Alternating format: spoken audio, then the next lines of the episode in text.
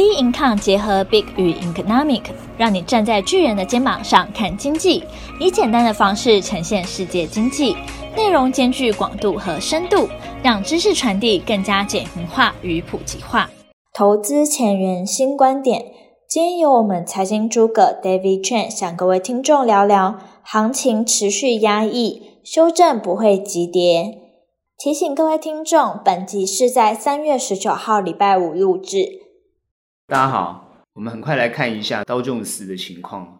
那因为今天是礼拜五，一样的时间，我们来看，等于说这一周走了四根的 K 线哈。我们上周预估啊，应该要做震荡，可是它这个地方呢没有往下走，可是呢，我们看到包含纳斯达，包含其他的呢都有修正，等于说呢，在美国股市的整体气氛来讲，还是非常的强，而且呢，在礼拜四呢创新高。细细的去看它的这个 K 线的走势跟量的一个变化，大家可以感受得到，其实呢，跟我们的预估其实还是很接近。原本认为呢，它要修正，但它没有修正，没有修正，但是它并没有往上是做井喷式的成长，没有。这就是代表说，整个市场上是被压抑的。又加上呢，昨天啊，很关键啊，就是呢，FOMC 啊，利率决策会议的开会，虽然呢。鲍尔呢，当然是老调重弹，这是一定的哈。他一定要维持他一定的基调，不可能做升息的动作，而且呢，讲的也很明确。但是呢，很多机构去分析它的内容，都一致的认为，哦，升息的脚步会提前，这个是事实。升息脚步提前，其实这跟景气复苏呢是有相对的关联性。那当然呢，大家又开始担心这个。公债殖利率的飙升了啊，一点七了哈，大家都想说会不会到二哦？这相当惊人，殖利率飙升到二哦，资金会不会从股市呢逃窜溃散，然后呢整个呢开始往下做修正啊？因为目前呢，我们之前在看就是说轮动的情况算很健康，但是呢好像碰到了这个乱流哦，然后呢科技类股呢被压得非常的惨，昨天礼拜四呢又都重挫。最大的关键问题就是说，整个市场的氛围现在几乎大家呢，就有点这个恐慌性的感觉出现啊，尤其是在昨天礼拜四的这个情况。我们待会分析台股也最了解亚股的，在亚洲市场呢，相对有受一些影响。目前看起来要怎么去预测后面的走势，这才是很重要的关键。我们这边的研判是这样子哈，行情被压抑，这是必然的现象，而且呢会修正，但它修正呢，不会用一种急促的动作来做修正，原因是因为你看 FED 的利率决策其实就是还是不会升息嘛，而且一整年都不会动，所以呢，升息的脚步提前没有错，但是今年呢到年底呢它都不会动作，基本上来讲行情是被压抑，我们应该这样讲解读就是被压抑，但是呢它不会急促，资金呢还在市场上，基本上持续做轮动的动作。也就是说，各位在这个地方，我的结论还是不用担心。但因为如果你做期货的，好，但如果你做比较去抢短的人，你这个地方的操作策略就要有点不一样。但如果你用中长线来看的话，其实在这个阶阶段呢，它在这个地方震荡，你都不用太担心。原因是因为我们还是维持原来的看法，行情被压抑，但不会重挫。这个是很重要的结论。下礼拜呢，还是会走一个平，但是它是一个震荡的一个一个情况。所以你看，上一周是走平，下一周还是走平，因为我们讲就是压抑盘。但你说会不会创新高？它也有可能，但它一定会做适度的修正。这个叫一个自然的一个法则，就是你涨多了，它必然修正。涨多是最大的利利空因素，所以在这个地方啊、哦，它会修正。大部分投资人会比较关心就是科技类股。那科技类股现在到底现在是怎么办？我们之前已经讲，上周讲它是一个反弹的行情，果不其然啊、哦，这个是完全预测预测很准确的哦，它是一个反弹的情况，它弹上去之后就修正了。那下一周呢？我觉得还会持续这种情况，它一样是弹上去之后又会修正。所以这个地方，如果你是一个看好这个企业发展产业的哈、包含很多人就是说，现在当然很多人关注还是 Tesla 这种所谓的成长股票，因为很多年轻朋友都压它嘛，哈，压得很快乐哈。然后呢，呃，那怎么办？有些人觉得自己买到高点，所以关键是你买到高点的人，但这个地方你会被震荡嘛？哦，你你你自己要去风险去评断。但你说它是一家好公司，有没有未来性？这个毋庸置疑啊，全世界都认为它没有问题啊。哦，全是大家都认同嘛。那既然它大家认同，如果你看那个比较长的一个状况，但是如果你的成本比较高，你一定要调整。但如果你持有的成本比较低，你大可安心啊。如果也就是说你买在它修正的位置上啊，一个修正急挫的位置上，你当然去持有它，我觉得都可以很安心。但是呢，如果你觉得它急挫的时候呢，你反而啊，把你手上的部位很怕，然后你卖掉，那我觉得这就就是等于说是一个不会操作的行为。当然，你会在这个地方上冲下洗的情况，你就会亏损。所以，一家好的公司，你要懂得怎么样去操作啊，不是说只是看它公司好而已。但如果你看它公司好，你买它是买买它的未来性，好，你买它的是它的前景，那你就要好好的评估哦，它到底有没有这个价值。也就是说，它到底是本益比合理，还是本梦比的不合理啊？这一点很重要。你要买中长期，一定是买本益比好的，但是呢，不是买本梦比。虽然很多成长股啊，哦，这种都是被评估成这个叫做就是本梦啊，梦很大啊，所以要细细的去分析它到底有没有实质的获利啊。我们看到很多华尔街的报告，基本上来讲，有些我觉得分析的蛮好的，就是说这家公司到底有没有前瞻性。我讲特斯拉了哈，它到底有没有前瞻性，有没有未来性，然后获利的情况如何，然后碰到的竞争跟挑战，然后呢碰到的这个市场的一些状况啊，而且持续去追踪，也都写得相当的不错。这个东西你可以透过这样的一个讯息来研判它到底在这个地方的位阶到底是值不值得。那我们在这个地方呢，不去讨论它值不值得。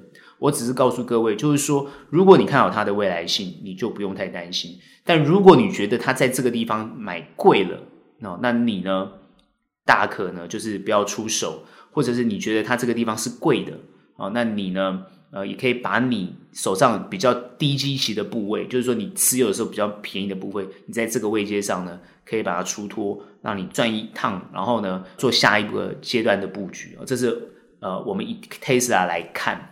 当然，在美股上来讲，不是只有 Tesla 这家公司，那好几家，好，比如说美国五大科技类股啊，或是一些般市场认为估值过高的公司。我们为什么为什么一直讲这个东西？主要是因为大家比较关心呢，哈。因为如果说价值型股票啊，或者这些涨得比较。呃，机器比较低的这个我不用讨论哈，因为很多人现在买大家都赚钱了，这个我们不用讨论。我们讨论的是说，你现在可能被套在上面的这些人，或者你追到上面这些人，或者你是疯狂爱这些科技公司，然后你碰到买在上面该怎么办啊？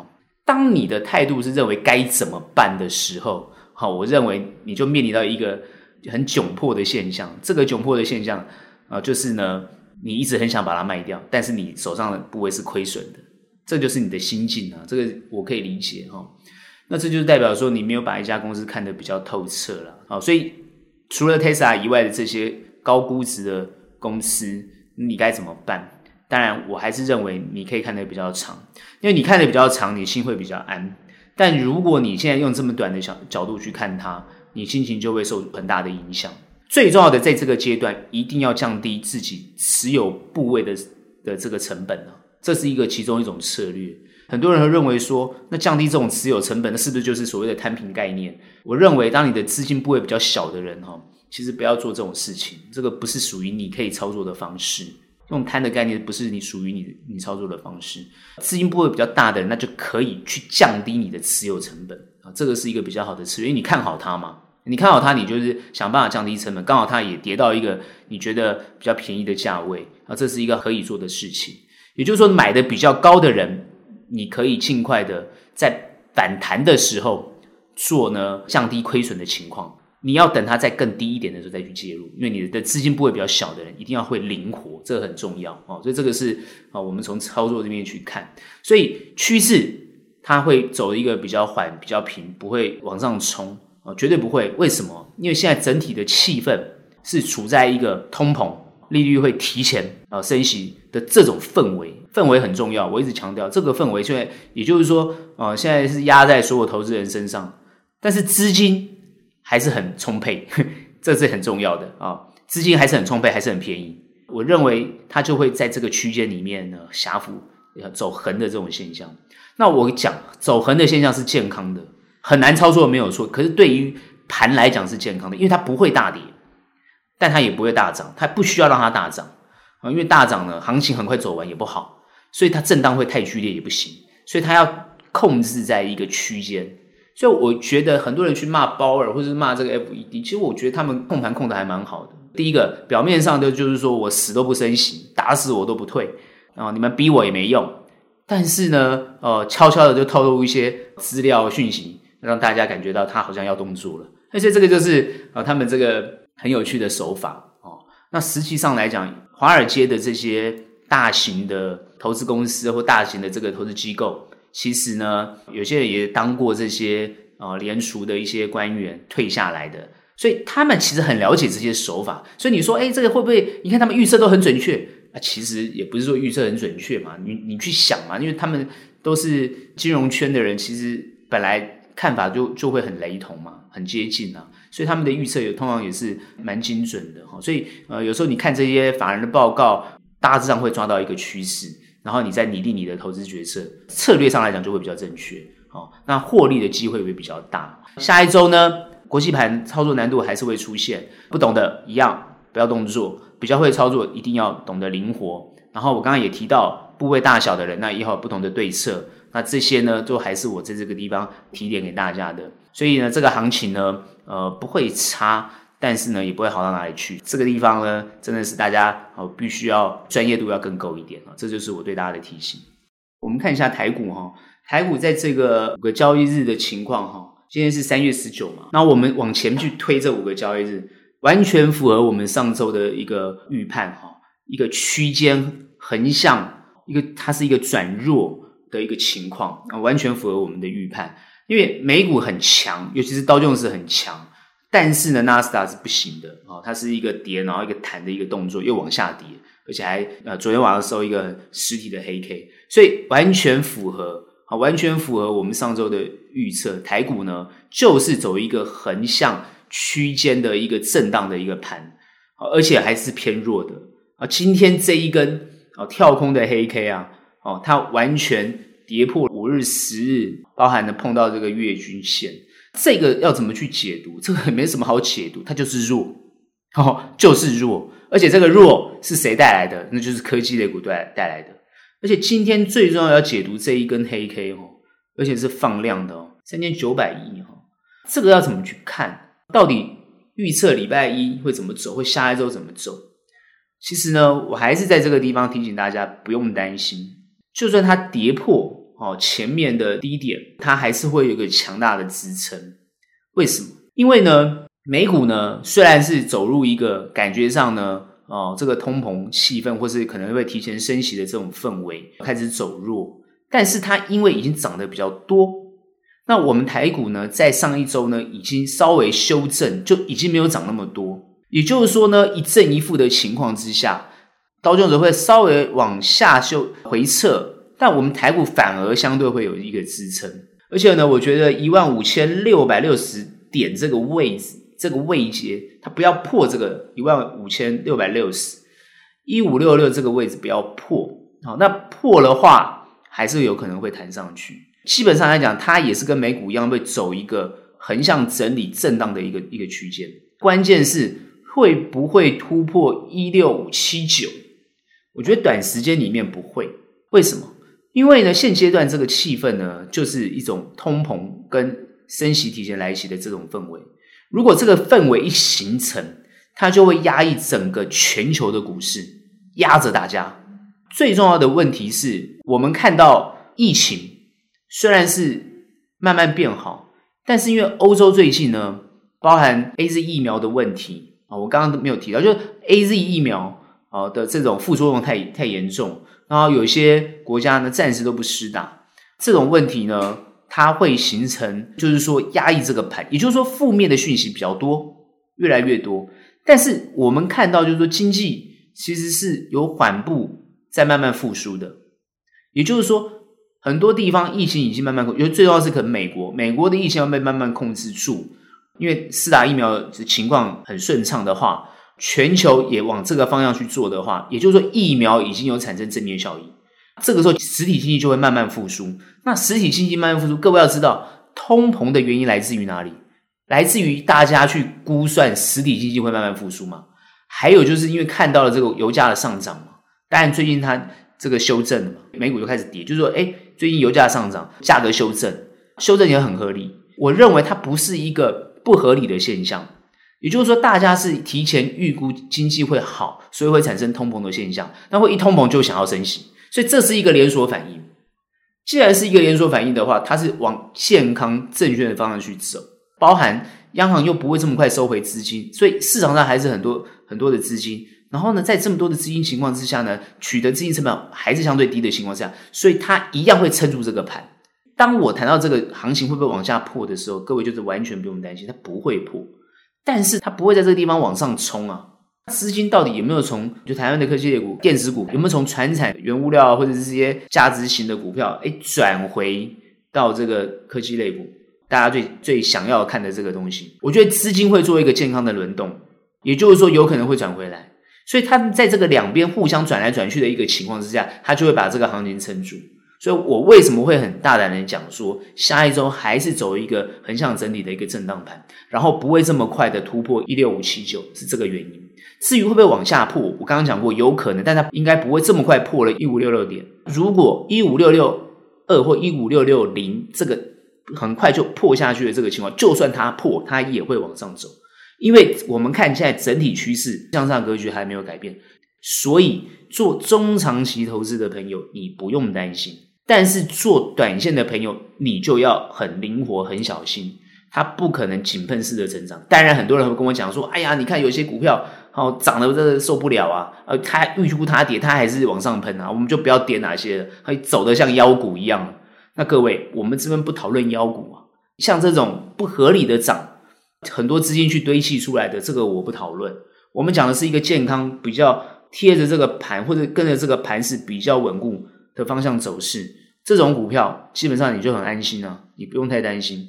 很多朋友问我说，修正能不能买？好的公司修正都可以买哦，跌下来不错的公司哦，未来你觉得它会表现很好的公司，你都可以买，降低你持有的成本。涨上去要不要卖？那就要看你自己。我刚刚讲过了，行情会压抑，也就是说，你就算涨上去，它有可能短时间会被打下去，所以涨上去可以走一趟，这是一个很好的操作。但是呢，它被打下去，你就不要讲说，哎呀，我好可惜啊，嗯，怎么这一段没赚到？你如果是做中中长期，你都不用管它嘛，你就不用看嘛，啊，这震荡很正常嘛。那如果你想要灵活操作的，那你就要懂得怎么去操作，尽量不要去追股票，因为你去追股票，你追到高点，很有可能隔天又打回原形。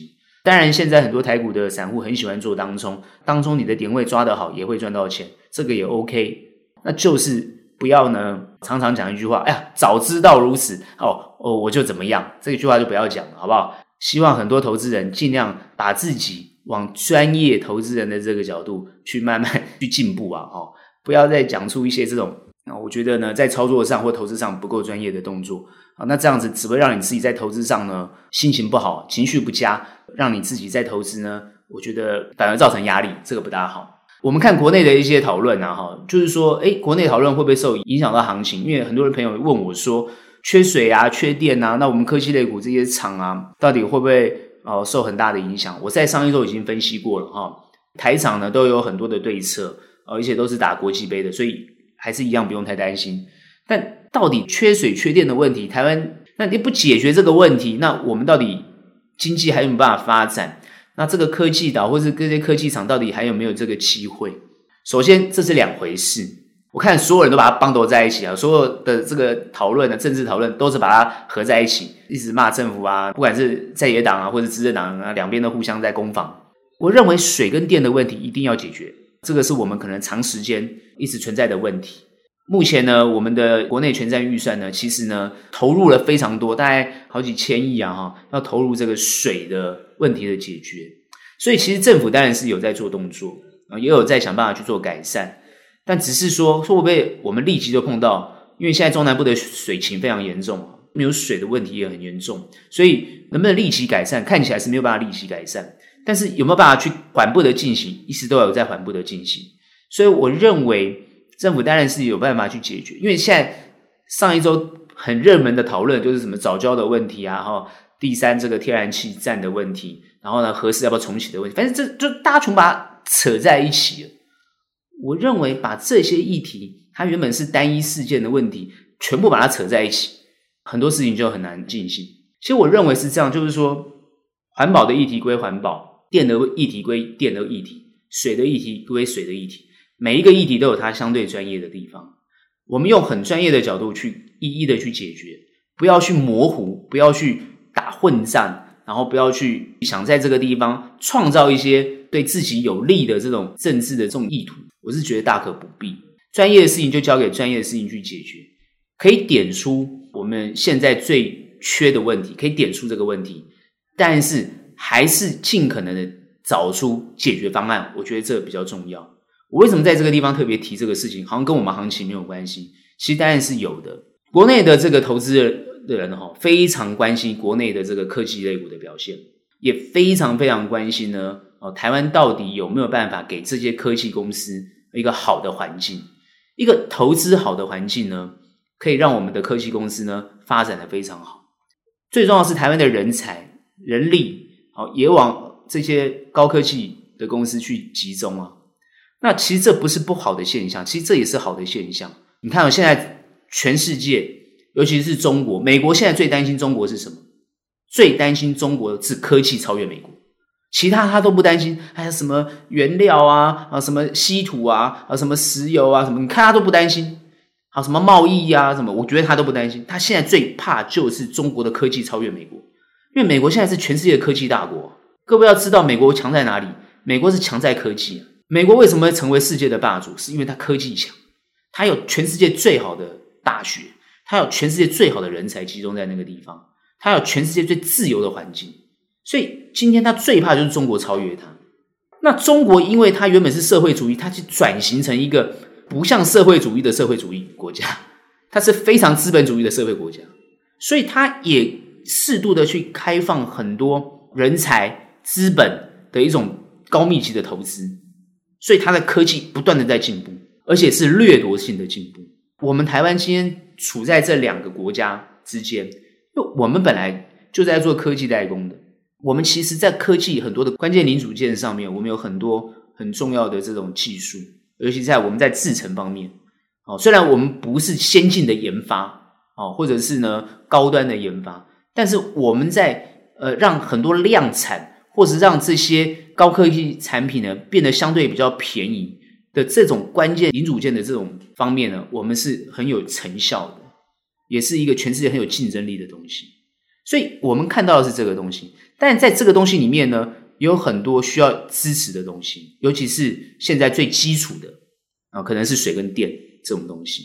国内基本上必须要很认真的去看待这件事情。我们投资人也很关心，非常关心这种东西。我们虽然看好科技类股，但是如果你在水跟电或者其他的周边，包含土地取得，包含这些制度方面都没有给他一个好的环境的话。他就很难发展下去，他就有可能出走。那当然，对我们国内来讲就会很伤。我们台湾没有一个可以发展，你说大型的什么重工业啊，哦，这种什么原物料的开采，其实我们没有太多的资源，我们就是一个小岛而已。哦，你说那些什么，你什么台塑啊，什么水泥啊，这些你你看到的传产类股，哦，坦白讲，它要发展成像国外这种大型的，甚至你要跟韩国竞争都有点困难。哦，所以之前大家一谈到什么哦，钢铁啊、航运啊，哦，股票涨成这样，好像大家觉得这些公司超级有未来性啊。其实我跟大家讲，你都知道嘛，我们只要做投资的都知道，哦，它到底有没有那么大的发展性？你跟全世界竞争到底有没有办法？这个都很明显是局限在我们岛内而已。各位要知道，真正要投资一个有未来性的，当然我的看法都还是科技类。基本上来讲，投资科技类股的朋友呢，你真的是都可以放心了，不用太担心。啊，你用中长的角度呢，其实都有不错的报酬，但是资金会轮动，所以你可以做比较活泼的朋友，你可以随着行情的变化做资金的挪移，都很 OK，哦，这个都没有问题。但是你只要好认真看，就是说企业的需求有被解决，哦，不管是谁执政都有办法解决，好，那这个东西你就可以予以肯定，那你就不要慌了啊！我跟投资人讲，就是你就不用担心了。不用这个人云亦云啊，哦，看到这个政治啊，你就很害怕，怎么样，又影响到你你对投资的心情，其实大可不必。所以，我们从很持平的角度去看，好，中长期的朋友啊，你投投资特系类股，你还是可以很放心。尤其对你自己投资的公司，你有深度的了解，它有未来性，你都可以很放心。当然会震荡，上上下下，你会担心，我知道会震震荡荡，哦，这个上上下下，所以呢，还是一样可以降低你的持有成本，那就是尽量去做。如果不行的，好，你就可以把它移出来，做一些转换跟换股啊，或等等之类的一个动作，这都是可行的哈。那这个也都是专业的操作技术。当然，这就还是一样，我常常讲。老调重弹啊，寻求专业的机构对你会比较有帮助。所以呢，下一周一样，它会走一个横向震荡的一个盘，不会在这个地方很快的突破，会比较平一点。就算它往下走，也会有支撑，也都不用太担心。选择一些好的公司，可以去持有它，一样可以得到不错的报酬。这是我对台股的看法。那今天的投资前沿新观点就到这边结束。有任何问题、任何想法，欢迎到我们脸书专业以及 Instagram 跟我们做交流讨论。那我们下期节目见喽，拜拜。